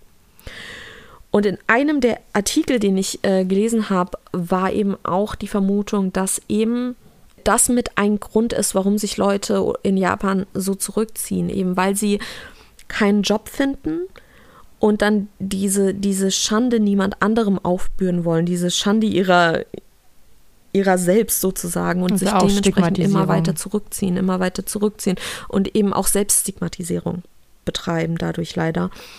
Und das fand ich, fand ich super interessant, weil als, weil der, der Typ macht mehr am Tag als ich. Ich fand es auch super faszinierend, weil ich muss jetzt, also ich, ich, ich, ich führe das gleiche Leben. Also so, das ist so, das war, also ich bin mir, ich bin, also das ist auch immer noch nicht so quasi, abgesehen davon, dass es ja eben auch als japanisches Phänomen erstmal eingeführt wurde, aber mittlerweile gibt es auch überall Fälle davon. Aber ich Mhm. Es ist jetzt halt, also ich mache das nicht schon seit zehn Jahren und ich habe nicht gar keine sozialen Kontakte und ich glaube, das ist halt der einzige Unterschied dazu. Ja. Aber es ist halt schon möglich, dass ich eine Woche lang nur zum Gassi gehen rausgehe, maximal zur Therapie gehe und wenn nicht gerade Mhm. Podcastaufnahme ha- ist, ich tatsächlich auch keine sozialen Kontakte habe außerhalb meiner Wohnung. So, das ist schon etwas, was vorkommt und was zum Beispiel letztes Jahr im Winter noch total normal war. Und ich fand halt Mhm. irgendwie krass, also was ich also so am bewundernswertesten fand in dem Sinne, dass er gesagt hat, er fühlt sich nicht alleine. Er wirkte Ja. nicht unglücklich. Er hat sich zwar scheinbar irgendwie geschämt und Das dann hat er auch nicht so gut Englisch gesprochen und so. Da gab es ja auch viele Faktoren, die die Situation für ihn auf jeden Fall unangenehm gestaltet haben. Aber er wirkte nicht total unglücklich mit sich. Er hatte einen komplett strukturierten Alltag. Er hatte, er hatte einen und hat den Traum. durchgezogen. Ja, und das er hat ja auch einen voll Traum. die Selbstdisziplin. Der will ein Entwicklerteam zusammenstellen. Also der hat ja auch Ziele, das beenden zu wollen. Also so, das fand ich halt Und er hat, so. ich glaube, das Game ist mittlerweile auch, auch entwickelt. Ich glaube, das Game ist draußen und es Ja, war, sollte auch, dieses es Jahr. war auch unten in den Kommentaren. Ja, exakt. Ich fand, ich fand das super interessant, weil ein Tagesablauf auf jeden Fall weiterhin durchgeführt wurde. Es war eben nur nicht auf die Art und Weise, wie das von der Gesellschaft her als anstrebenswert vermittelt wird. Aber im Endeffekt ist der Typ doch irgendwo self- self-employed. Ja, also er hat ja auch immer, also er hat ja die ganze Zeit gearbeitet. Also genau, es wurde in den, es wurde in den Kommentaren wurde, äh, wurde eben nochmal beschrieben, dass er am Anfang von seiner Tante unterstützt würde und das scheint eben etwas zu sein, was eben bei Hikikomoro häufig der Fall ist, dass eben, wenn sich nicht selbst finanziert werden kann, dass dann die Fam Familie finanziert. Aber äh, nachdem er eben, der, er hat dann äh, Do, äh, Dojin gezeichnet und äh, hatte da dadurch eben Erspartes. Und danach hat er angefangen, sich selbst zu, damit zu finanzieren Ja. und hat angefangen, ein Spiel zu entwickeln. Das scheint mittlerweile auch fertig zu sein. Das kann man scheinbar, zumindest die Demo konnte man schon im Mitte 2020 konnte man die Demo auf jeden Fall schon runterladen. Und ja, hat sich das scheinbar auch selbst beigebracht und hat einen Tagesablauf. Der steht vor mir auf. Ja, er hat ja auch einfach so Der steht vor mir auf, macht sein Frühstück. Er hat einen komplett selbstbestimmten Alltag, in dem er sich mit einem Projekt beschäftigt, was ihm ganz viel bedeutet. Das ist halt so Ja. etwas, was, was, was ich in dem Sinne halt schon faszinierend finde und was halt eh eben auch mit der Stigmatisierung dieser, dieser ähm, Einsiedler eben im Allgemeinen, jetzt nicht nur auf dieses eine Ja. Phänomen bezogen, eben dann auch so problematisch ist und was ich auch schon festgestellt habe, es ist super schwierig, jemanden anderem zu erklären, was man so den ganzen Tag macht. Man hat auch selber häufig das Gefühl, dass man nichts macht, aber wenn man da mal objektiv drauf guckt und sich das anguckt, ist es vielleicht eben doch eine Menge, abgesehen davon, dass eben halt auch für Menschen mit Depression oder sowas aufstehende krasse Leistung ist. So. Ja, Dass man das eh nicht miteinander vergleichen kann. Aber es ist halt so beides so. Die, die, genau. Jeder braucht unterschiedlich viel Energie, um Dinge umzusetzen. Ist einfach Aber es so. ist halt so, selbst Betroffene wissen teilweise gar, das gar, bemerken gar nicht, wie aktiv oder wie was sie dann halt eben doch alles so machen. Also ihre Leistungsfähigkeit können sie nicht einschätzen, von anderen wird sie halt eher auch noch runtergeredet, weil, weil sie können sich halt im Endeffekt auch Mhm. nicht vorstellen. Also ich, mir wurde die Frage in letzter Zeit halt öfters gestellt, wie ich eigentlich meinen Tag so verbringe und was ich so im Mhm. Alltag mache. Und man denkt so, naja, was machst du denn an einem Tag, an dem du nichts machst? Aber scheinbar kommt das halt eben bei den, ähm, bei sehr vielen Menschen überhaupt nicht vor. Da ist halt immer irgendwas los, Ja. was von außen irgendwie ähm, zu tun hat. Ja, aber das war jetzt, wie gesagt, das war ein Beispiel. Ich weiß nicht, ob das über, äh, dass das, ähm, ob das auf alle anwendbar ist.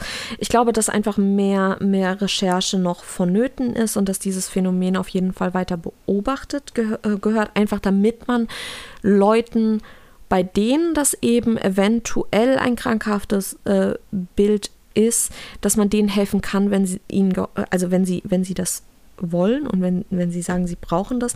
Aber gleichzeitig ist halt, ist das, glaube ich, so eine, so eine sehr dünne Linie aus Leuten die Hand reichen, die diese Hand eventuell brauchen und Leuten die eigene Lebensweise aufzuzwängen. Weißt du, was ich meine? Ja, also ich finde halt, im ersten Schritt sollte man es halt erstmal darauf begrenzen und weil ich mir da jetzt natürlich, nachdem ich mir das durchgelesen habe, mir auch wünsche, Mhm. dass in Deutschland dafür eine gewisse Sensibilität ist. Und wir haben ja jetzt einen neuen Mhm. Gesundheitsminister, also Herr Karl Lauterbach, jetzt pack mal endlich Einsamkeit auf, auf deine Agenda. Ist ein wichtiges Ja, gesundheitspolitisches sei mal Thema. wieder, seid mal wieder nicht als letztes mit dran mit dem, mit dem. Ja, und das ist, im Endeffekt hier. geht es eben darum, erstmal zum Beispiel diese Stigmatisierung dagegen etwas zu tun und die Mhm. Leute einfach aufzuklären und dass wir dann genau die Leute, weil der Typ wirkte ja auch nicht so, als würde er, wenn man ihm halt irgendwie die Hand reichen würde und vielleicht ein Angebot machen würde, dass er das nicht nutzen würde. Aber er stigmatisiert Also sich halt selber und schämt sich Genau. für seine Welt, weil eben draußen wirklich auch Leute sind, die ihm Grund dafür geben, dass er sich schämt, weil sie sagen, du musst dich auch dafür schämen. Und dass wir dagegen etwas machen. Erstmal, dass er sich selber für sich schämt, dagegen etwas zu machen, die Leute eben dann auch therapeutisch eben zu unterstützen und Angebote zu machen, Therapeuten dafür zu sensibilisieren, dass Einsamkeit auch ein sehr besonderes in- individuelles Thema halt ist. Und halt auch gesamtgesellschaftlich dafür zu sorgen, dass nur Leute, weil sie sich zurückziehen, nicht super weirde, komische Typen sind. Und das wäre irgendwie, das wäre so der erste Schritt. Und dass wir dann halt irgendwann auch noch Maßnahmen und Angebote für diese Leute finden müssen, ist dann für mich erst der nächste Schritt. Aber ich möchte erstmal gerne das sehen. Genau. Wie gesagt, es gibt jetzt mittlerweile, ähm, es gab bei der Research ein paar Ansätze, äh, die ich ein bisschen fragwürdig fand, wo sie es eben versucht haben, soziokulturell mit der mit den soziokulturellen Background in Japan zu erklären. Das fand ich ein bisschen, weiß ich nicht, wie weit man da gehen kann, eben dadurch, dass, das, dass dieses Phänomen mittlerweile bis in die Wester, äh, äh westliche Welt übergesprungen ist. Da muss man vielleicht nochmal gucken wie weit sich das hält. Aber es gibt eben mittlerweile scheinbar auch in den USA, zumindest habe ich hier nicht gelesen, dass das rein Japan ist, sozusagen Hikikomori Support Centers, die eben auch Evidence-Based Educational Programs für die Eltern bereitstellt. Und ich glaube, dass das mal ein ganz guter Weg eventuell ist. Und da eben, ja, Deutschland muss on top bleiben und muss da vielleicht sich mal, sich auch mal präventiv Sachen überlegen und nicht erst, wenn es zu spät ist.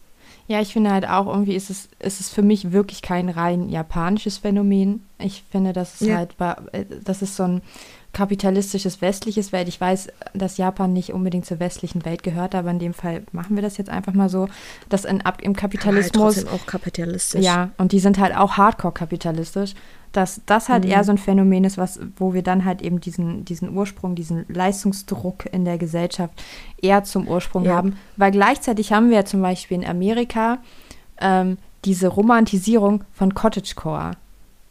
Diese einsame mhm. Hütte im Wald. Und das hat jetzt einen Namen bekommen als Cottagecore, als Phänomen, dass du dir halt eine, eine eine kleine Hütte im Wald kaufst und dort ohne Strom, ohne fließend Wasser halt als Selbstversorger so dein Leben machst. Jetzt mhm. vielleicht nicht unbedingt dauerhaft, aber halt irgendwie saisonell bedingt oder was weiß ich was. Oder Vanlife, was teilweise auch alle alleine stattfindet und was weiß ich was. Also so, da ist so mhm. dieses Ding, da sind ja auch quasi Einsiedler vorhanden und da wird es halt irgendwie romantisiert und in Japan ist es bei denen halt so wird es problematisiert. So im Endeffekt sind es auch nur Einsiedler, nur dass die halt nichts anderes haben, außer halt das ihr Kinderzimmer oder ihr Jugendzimmer ja, der oder so ein kleines ist halt Apartment die Größe der Immobilie. Wald. Ja, und in, in, Amerika ist der Platz einfach da, dass sich alle schön im Cottagecore ähm, lümmeln können. Also es ist halt auch ein super Privileg, Privileg, was ja hier jetzt auch in der Form auch einfach nicht umsetzbar ist. Ja, also ich glaube, Aber da müsste einfach mehr Forschung noch äh, entstehen, eventuell auch mehr Papers auf oder mehr, mehr Artikel und Essays auf Deutsch. Das würde mich auf jeden Fall auch ein bisschen interessieren. Ich werde da auf jeden Fall privat auch noch ein bisschen reinlesen und vielleicht gibt es dann irgendwann mal ein kleines zusammenfassendes Update meiner ähm, Recherche auf unserem Discord-Server oder auf unserem Patreon. Das werden wir dann sehen.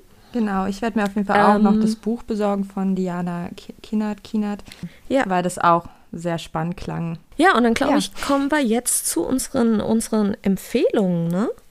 Ja, ich habe diesmal nur zwei mitgebracht. Oh, ich habe dafür dieses Mal ähm, theoretisch drei bis. Ja, ich lasse es bei drei. Ja, wenn ich ehrlich bin, sind es ungefähr ähm, dann am Ende 16 Songs, aber an sich habe ich nur zwei Sachen mhm. mitgebracht. dann, okay, magst du anfangen? Ja, sehr gerne. Ich habe euch zum einen einen Tour-Song mitgebracht. Tour, mhm. ähm, muss ich sagen, also an sich eigentlich hätte ich tausend Songs mitbringen können, weil Einsamkeit in, also halt auch einfach in der Musik super krasses Thema ist auch in der Popkultur, was wir auch irgendwie gerne noch behandelt hätten, aber wo auch Recherchezeit, aber jetzt auch Zeit im Podcast fehlt, ist diese überhaupt dieser kurz. Wolf, ja.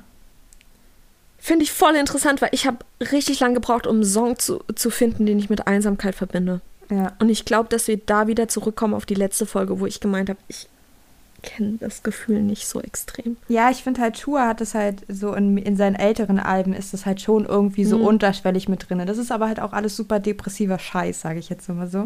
Ah, okay. Ja, und was ich halt gerade sagen wollte, das ist halt in der Popkultur ja auch so dieses des einsamen Wolfs, das ist ja auch so eine schon fast mhm. heroische Darstellung in so vielen Sachen gibt. Deswegen ist es ja so. Und im Speziellen habe ich den Tour-Song Edward Hopper mitgebracht, was wiederum ein sehr, sehr schöner Song ist, aber der Titel, beziehungsweise Edward Hopper selbst, auch ein Künstler ist, der Einsamkeit in seiner Malerei zum Ausdruck gebracht hat. Die so ein bisschen komplexer noch, weil das halt auch viel mit ähm, kapitalistischer Gesellschaft auch zu tun hat und was weiß ich was, aber da steckt da halt eben auch sehr viel Sozialkritik drin. Aber da ist es ja häufig so, ähm, guckt euch ruhig mal Edward Hopper Bilder an, dass so eine Person so äh, ganz alleine irgendwie dargestellt wird. Also es gibt zum Beispiel dieses Bild, wo man in, einen, in eine Bar, in so eine Barschaufenster reinguckt, da sitzt halt eine einsame Person an der, an der ähm, Theke und aufgrund der Farben und der Atmosphäre hat man halt das Gefühl, dass die Person einsam ist und nicht alleine. Deswegen mhm. habe ich den Song mitgebracht, weil es halt gleich zwei Anspielungen sind. Also ich empfehle euch auch Edward Hopper Bilder. Mag die sehr gerne. Und dann habe ich euch ein Kid Cudi Album mitgebracht, sein erstes Album, das Ganze. Ich empfehle euch das ganze Album, weil da geht es auch sehr viel um, um, um psychische Krankheiten und um psychische Belastungen, aber auch um Einsamkeit. Und vor allen Dingen das, was wir in der letzten Folge schon mal angesprochen haben, dieses sich nicht verbunden fühlen und dieses Einsamsein unter Leuten. Und wenn euch Kid Cudi gefällt, das Album ist übrigens von 2009, ich bin da gerade wieder drauf gestoßen, weil auf Amazon Prime da auch gerade eine Doku über Kid Cudi ist. Die könnt ihr euch auch mal reingucken, reinziehen. Also wenn euch das so ein bisschen interessiert, vor allen Dingen so, so ein bisschen Selbstreflexion, was wieder eine Folge vor, davor war, wenn euch das alles interessiert, würde ich, ähm, steht alles unten in der Liste. Das sind so meine Empfehlungen. Und das Album heißt übrigens Man on the Moon, The End of Day. Gott. Ich bin sehr durcheinander gerade. Ich bin schon durch. Ich will gerne aufhören.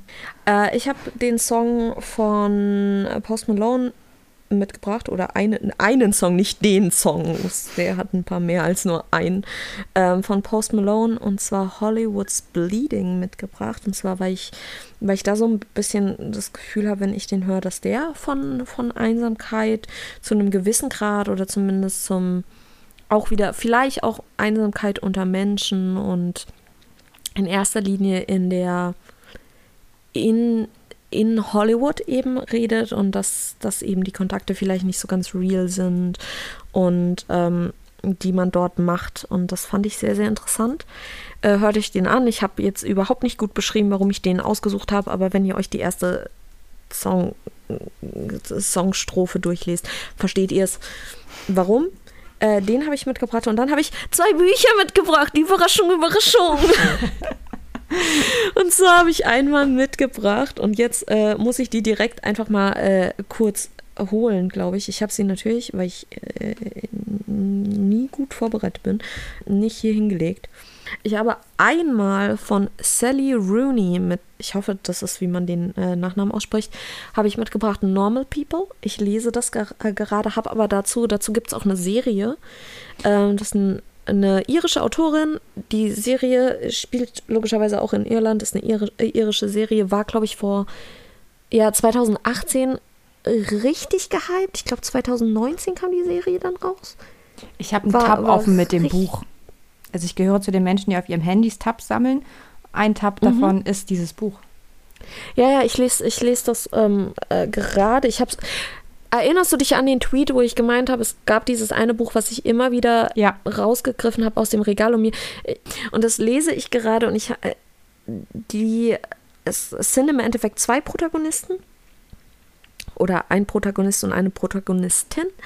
Und das ganze Buch handelt so ein bisschen von der Beziehung zwischen den beiden und auch zu anderen Leuten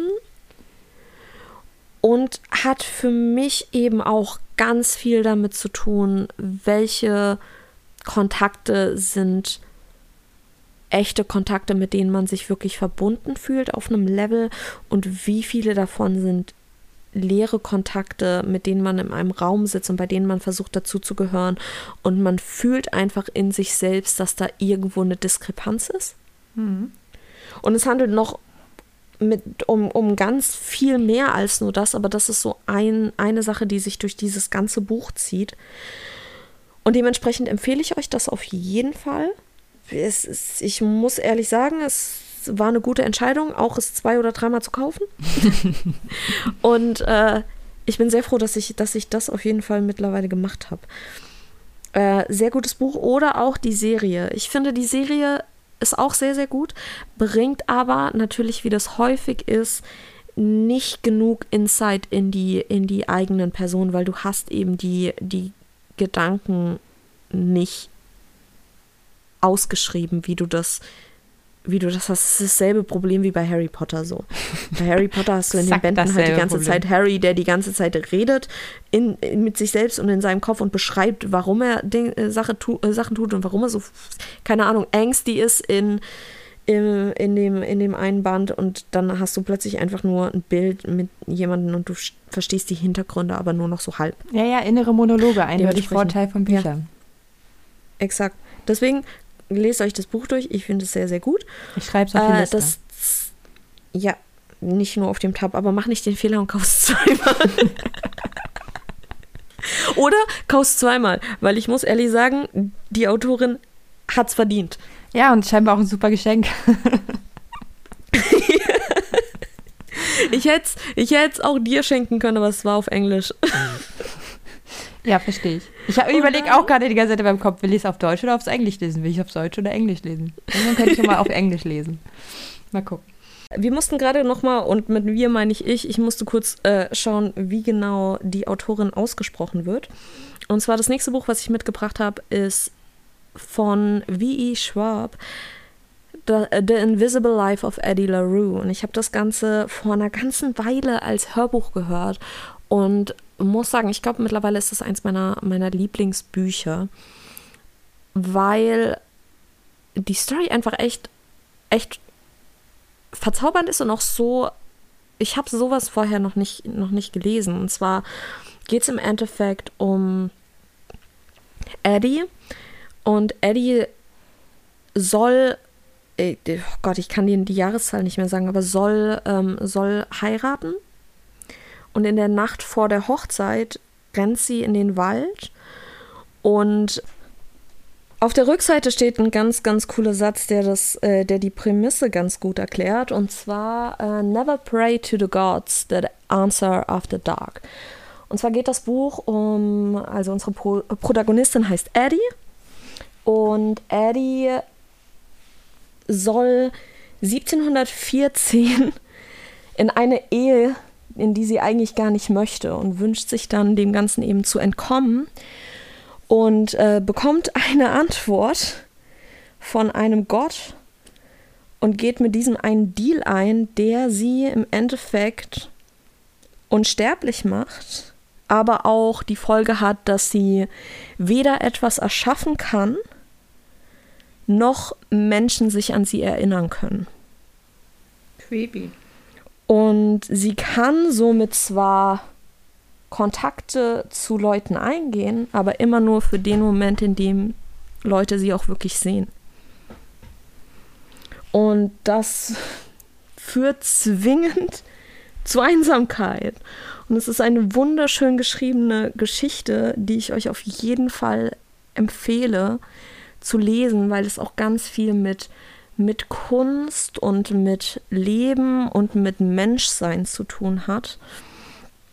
Auch wenn man es in die Verbindung setzt mit eventuell Hannah Arendt und äh, was sie in Vita Activa geschrieben hat, aber das geht jetzt zu tief in ein neues Thema rein. Auf jeden Fall sehr, sehr interessant, gutes Buch, lest das Buch und äh, dann äh, kommt auf unseren Discord und sagt mir, wie ihr das Buch findet. Ja.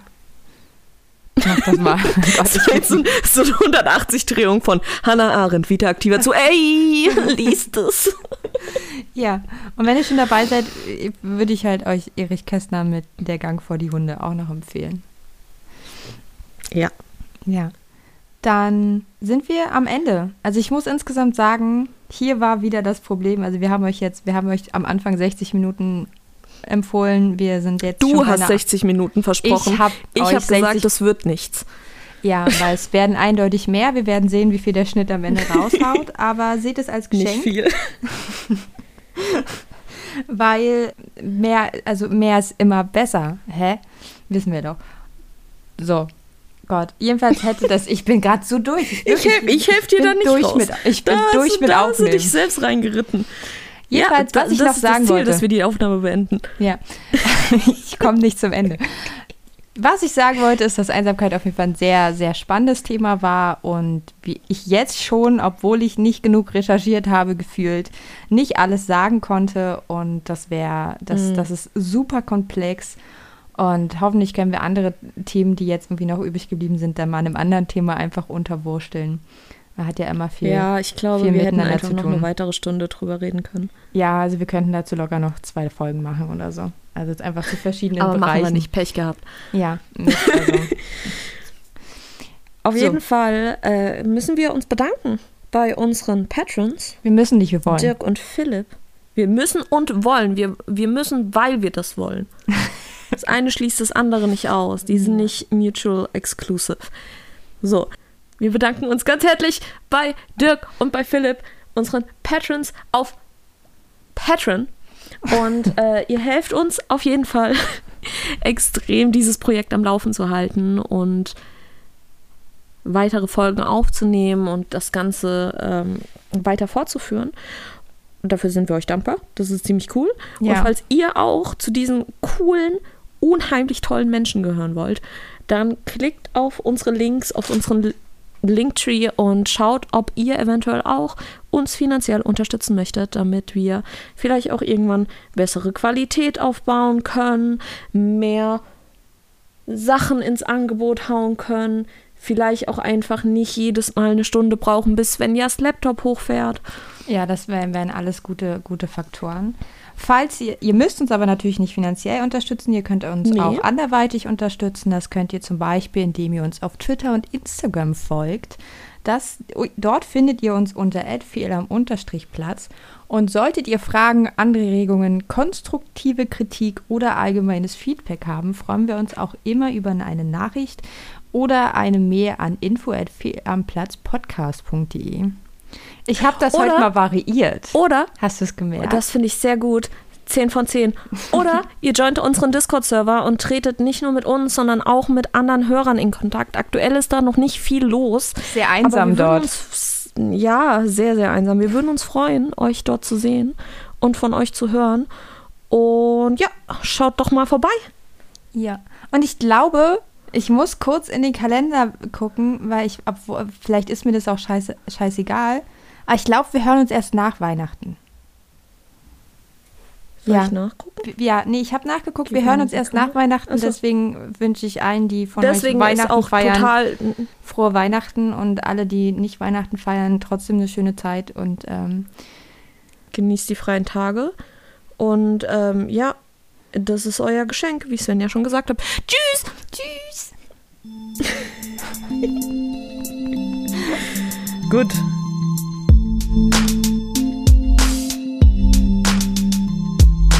Das war Fehl am Platz. Ach, und jetzt habt ihr nichts mehr zu sagen?